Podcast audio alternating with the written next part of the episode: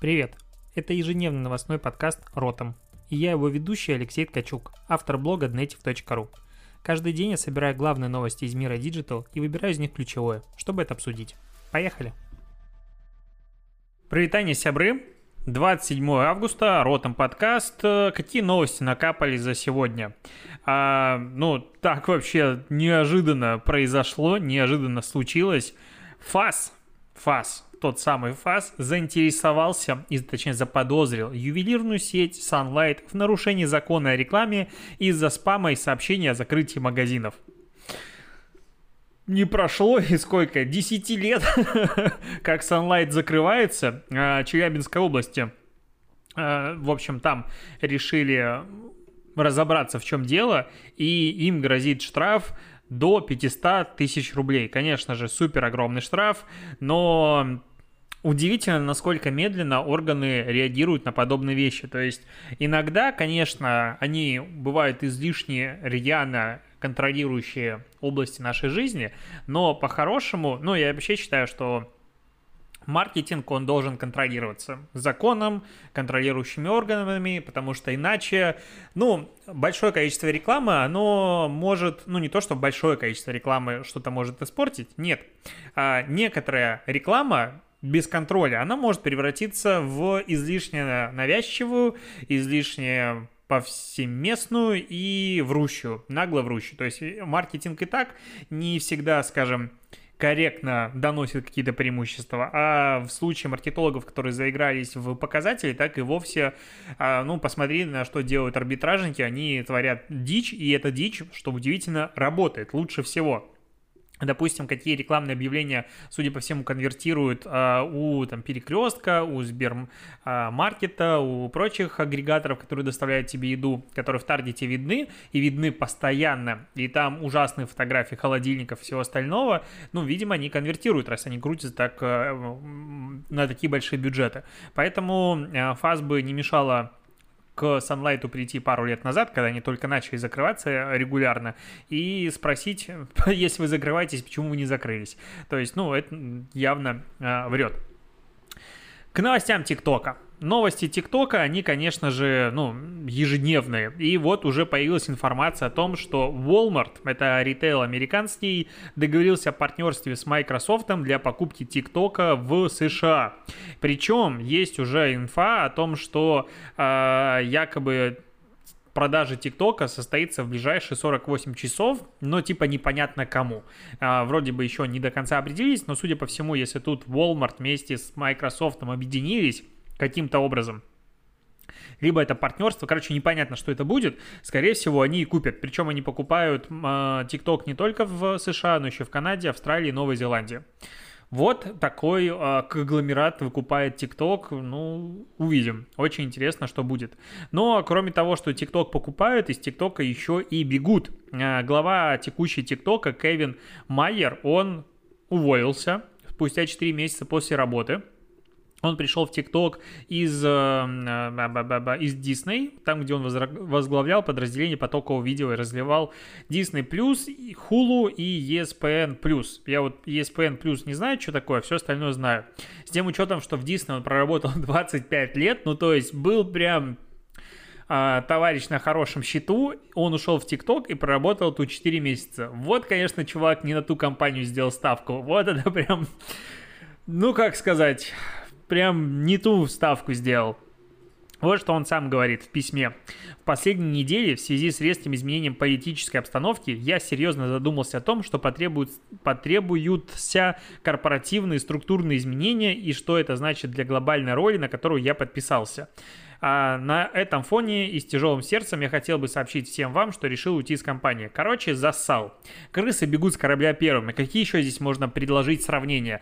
Ну, э, определенно в ситуации, когда на ТикТок ополчились абсолютно все, он тут пришел пару месяцев назад, и как бы за те грехи, за которые ТикТок сейчас пытаются нагнуть, он вообще не при делах, ну, он понял, что выбраться, видимо, никак нельзя, и для него, для репутации тоже большие риски, поэтому решил уйти. Ну, как бы Нам насрать. А, к следующим новостям, к новости о том, что Икея и Лего выпустили конструкторы и ящики для хранения деталей в России появятся в октябре. Тут на днях появился анонс того, что Икея и Лего делают коллабу. Я каждый раз удивляюсь от того, как маркетологи практически в каждом чате, в котором я присутствую, обсуждают то, что Лего выпускает какую-то новую штуку вместе с Икеей. То есть как так получилось, что мы с тобой это реально обсуждаем, и это интересно? Ну, во-первых, когда я увидел эту коробку, думаю, все классно, я хочу. Когда я увидел, что это просто коробка для хранения, ну, вещей либо лего с крышкой, на которую можно лего прилепить, я так думаю, что за лажа? А потом я как бы смирился с этой мыслью, пережил сутки, и сейчас я понимаю, что я хочу. В октябре появится, в октябре скорее всего, поеду и куплю. Потому что почему бы нет?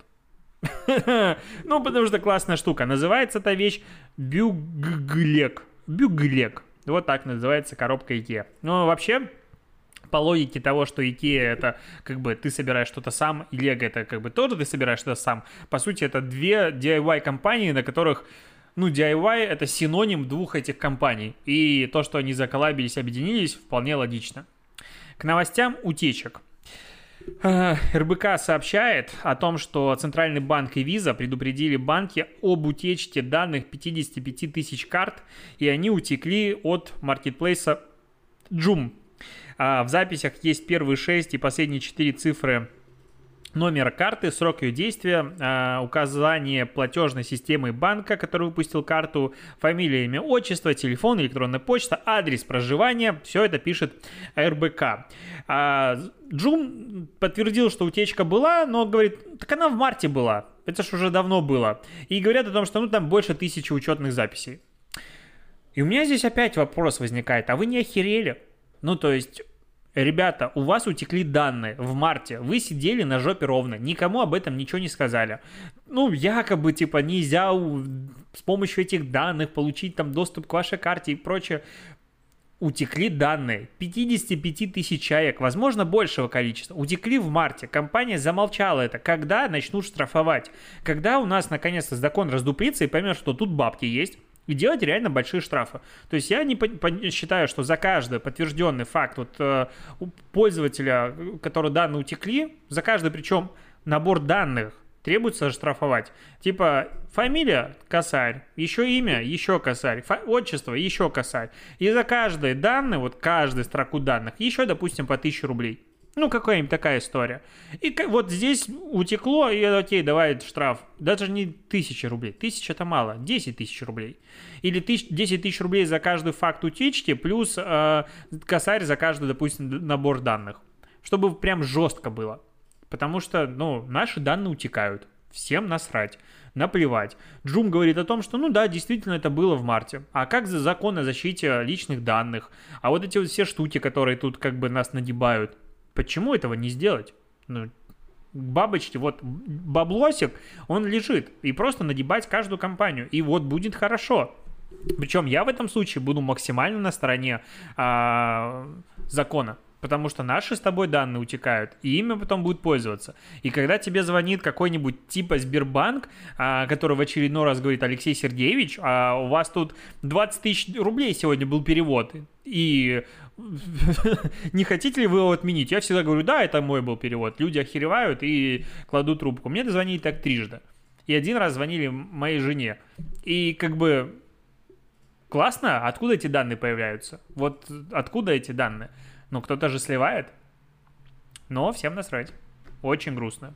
Хочу, чтобы, как в Америке, прям нагибали по полной программе. Возможно, тогда за данными начнут следить. Потому что, ну, отсутствие наказания, оно очень сильно развращает. А, вот такая мысль. Рич, который сок, обновил дизайн. В основе его синий цвет и ботанические иллюстрации. Короче, я был фанатом раньше упаковки Rich, как они выкладывали свой логотип, ну, не знаю, название из четырех а, развернутых а, бутылочек, упаковок, это просто фантастика. И как ни крути, короче, вот это все, я был безумный фанат этой, не, не компании, а этого брендинга. Сейчас они изменили это и сделали, ну, обычно. Изменение дизайна упаковки – это очень важный э, но только самый первый шаг в наших больших изменений. Дальше нам предстоит имплементировать обновленную коммуникационную стратегию и все по длине бренда в единый визуальный стиль. Имплементировать. По-другому, конечно, внедрить и других слов не существует. Но здесь самое смешное заключается в описании нового брендинга. Премиальный белый фон в нижней части упаковки позволил сохранить черты прошлого фирменного стиля. Премиальный белый фон. Вот есть просто белый фон, а это премиальный белый фон с оттенком денег, с оттенком богатства. Я вот хочу себе, чтобы у меня стены были премиального белого фона. Ну, во... ну это же восторг. То есть, по сути, маркетинг на этом базируется. Теперь я буду смотреть на эту упаковку и думать, ну это премиальный белый цвет. Это не просто белый цвет, это премиальный белый цвет. Цвет молочной, э, не знаю, слоновой кости. Вот такой премиальный белый цвет. На составе, конечно же, раз, э, в комментариях разразился срач на тему того, стало лучше или хуже. Ну и по логике практически всегда новый э, что угодно, оно не нравится людям в отношении старого, потому что старого привычно, а нового нет. А, но вот в этом логотипе меня, честно говоря, вот буква C, она очень сильно смущает. Она какая-то непонятная вот мне прям не зашла. То есть она какая-то вот эта висюлька странная. Ждем, когда Лебедев засрет. Он профессионально засирает. Одноклассники запустили интерактивную рекламу в мобильной ленте новостей на HTML5 баннеры. А, короче, есть реклама, нажимаешь кнопку, она запускается, типа, выбери коробку, в которой ждет тебя бонус. Нажимаешь, там тебе 5000 рублей ты вытянул, переходи, получай. Вот такая история, протестировал Соколов или Соколов ювелирный бренд и сказали, что им понравилось. Конечно же, никаких цифр никто не разглашает, ну а как по-другому анонсировать новые функции, которые были протестированы? Ну, конечно же, цифры не надо показывать. Логично. Но Окей, классно. Для аудитории одноклассников, э, которые любят всю эту штуку, явно очень сильно понравится. К новостям, как быстро и легко заработать миллион долларов. Можно, конечно, об этом написать, как я делал у себя в Инстаграм, в инструкции, в э, описании просто профиля, что я заработал миллион долларов за X времени при X подписчиков, не проблема. Но а, кейс пришел из Америки. 22-летняя американская актриса Белла Торн, к сожалению, не знаком с ее творчеством, зарегистрировалась на OnlyFans и установила рекорд сервиса. Всего за сутки набрала на подписках миллион долларов. Надо понимать, что не миллион долларов она набрала и заработала, а 80% от миллиона, а, потому что 20% забирает сервис, и даже они поступают более благородно, чем App Store со своими 30% чего тут, э, ну, что такое OnlyFans? OnlyFans это paywall система, которой люди могут загружать разный контент, и за доступ к этому контенту ты будешь платить. Все как Patreon, только там основной контент это э, нюцы вот так и назову, то есть голые тела. Она сказала, что я не буду публиковать э, ничего из своего голого тела, мы просто будем с вами общаться, типа я буду более раскрыто в коммуникациях, типа просто будет дополнительный контент. И народ пошел и подписался. Круто, крутота. Я в очередной раз подчеркиваю, что будущее за платным контентом. Прикинь, если бы каждый из подписчиков который подписывается в Инстаграм, подписывался бы платно. Ну, то есть нельзя бесплатно подписаться в Инстаграм на аккаунт. Вообще была бы другая социальная сеть. Вот это все миллионы блогеров, у которых есть миллионы подписчиков, у них бы ни хрена не было. Потому что если человек а, подписывается на контент и вынужден за него платить, он начинает думать, хочет он потреблять этот контент или нет. И вот здесь было бы очень сильно интересно. И было бы дико э, увлекательно посмотреть, кто бы набирал миллионы подписчиков, а кто нет. Вот тогда э, балом бы правило творчества, ну и, конечно, подглядывание за какими-нибудь известными личностями. Ну и красивые девочки и мальчики тоже пользовались бы спросом. В принципе, в ТикТоке, в Инстаграм все так и продолжается. А, вот я хочу платный Инстаграм. Точнее, Инстаграм, в котором будет только платная подписка идеально. Вообще, просто, мне кажется, будет лучшая социальная сеть с самым адекватным, самым крутым контентом. Просто песня. И тогда там, наверное, вовлечение будет безумное. Ну, то есть, если продолжить фантазию, если ты подписался, ну, логично потреблять этот контент. Логично на него реагировать. И если контент, допустим, тебе не нравится, ты отписываешься. Вообще восторг. Надо замутить стартап. Надо замутить стартап, в котором за подписку надо платить. А еще если за каждый лайк платить, просто чума. А, еще про, короче, новость, как бы работники Google запутались в настройках конфиденциальности пользователя. Это следует из внутренних писем компании в 2018 году. Они говорили о том, что даже мы сами не особо понимаем, что значит включить геослежение и все остальное, но это не интересно вообще ни разу. А, всякое бывает. В комментариях скинули ссылку, которую пропустил на Хабре от 20 августа 2020 года. Кастовая дискриминация в Кремниевой долине. Я такой читаю, думаю, что за кастовая дискриминация в Кремниевой долине, это как так, это что такое бывает? А оказывается, что индийцы, индийцы, правильно, не индусы, ну, индийцы, они, ну, переехали из Индии в США, а, как ты понимаешь, среди IT-компаний очень много индийцев, и, ну, и они есть не только среди обычных разработчиков, но и Сати Наделла и остальные ребята, они как бы не просто так. А, они, ну, по сути, Гуглом и э, Microsoft сейчас руководят индийцы. И они все выходцы из э, высших каст. Как она там называется? Ну, по ходу дела найду, сейчас не вспомню. А, так, так, так, нет, найду. Нет, не найду. Ладно, не суть.